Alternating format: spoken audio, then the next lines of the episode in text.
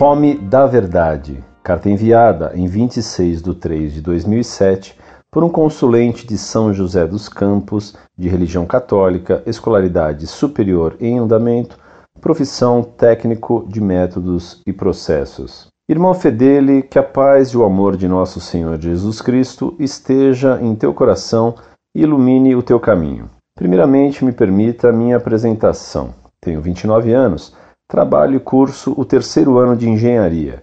Já fiz três anos de teologia para leigos e também já fui mais ligado à igreja. Se hoje não o sou, é por falta de tempo verdadeiramente. E mesmo assim participo das missas e sou membro da Irmandade do Santíssimo Sacramento, irmandade esta que já não existe na maioria das igrejas. Sempre fui e sou curioso e apaixonado por minha religião mas no momento gostaria de sua ajuda e opinião no seguinte assunto. Estou começando a me entristecer com certas atitudes que estou notando na igreja, mas que na realidade, de certa forma, sempre ocorreram. No caso, estou falando da forma como a igreja tem se manifestado com relação ao dízimo, ou ao dinheiro propriamente dito. É claro que na Escritura se fala do dízimo, mas não sei onde fala da porcentagem, e se fala, Ainda não reparei. O que estou notando muito é como a igreja está ficando, que Deus me perdoe, descarada com relação ao dinheiro. Se vê obras por toda parte da igreja, compras de terrenos enormes, prédios construídos, que somariam fortunas, mas em contrapartida também vemos a miséria por todo o mundo,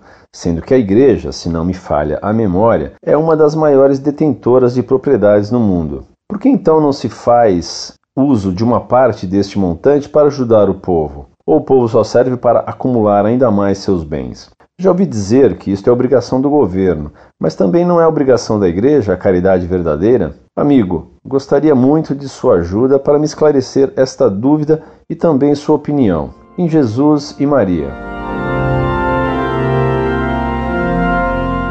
Muito prezado, salve Maria. Fico muito contente pelo fato de que você não tenha mais tempo de frequentar esse curso de teologia e lamento que o tenha frequentado por três anos, pois calculo quantas heresias lhe ensinaram. E me alegro que seja da Irmandade do Santíssimo Sacramento. Não a deixe nunca. Hoje os padres, especialmente aqueles que mais falam de assistência aos pobres, fazem do pagamento do dízimo a grande obrigação dos católicos. Já vi um cartaz numa paróquia que ostentava a seguinte frase: Seja feliz, pague o dízimo. Claro que era o padre que ficava feliz. Como o fariseu que dizia: Pago o dízimo de tudo quanto tenho. Pagar o dízimo era o mandamento que excusava o fariseu de toda a sua hipocrisia. O povo hoje tem fome de pão, mas muito mais tem fome da verdade. É a verdade católica que deve ser dada ao povo e não, em primeiro lugar, comida e assistência.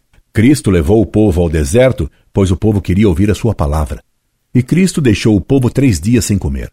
Só depois é que multiplicou os pães para saciar o povo que o seguia para ouvir a palavra de Deus. Porque nem só de pão vive o homem, mas de toda palavra que sai da boca de Deus. Essa preocupação atual com o estômago do pobre animaliza os homens. Nós não somos, antes de tudo, um tubo digestivo a ser preenchido. Somos filhos de Deus que se alimentam principalmente da verdade. Incorde Jesus Semper Orlando Fedeli.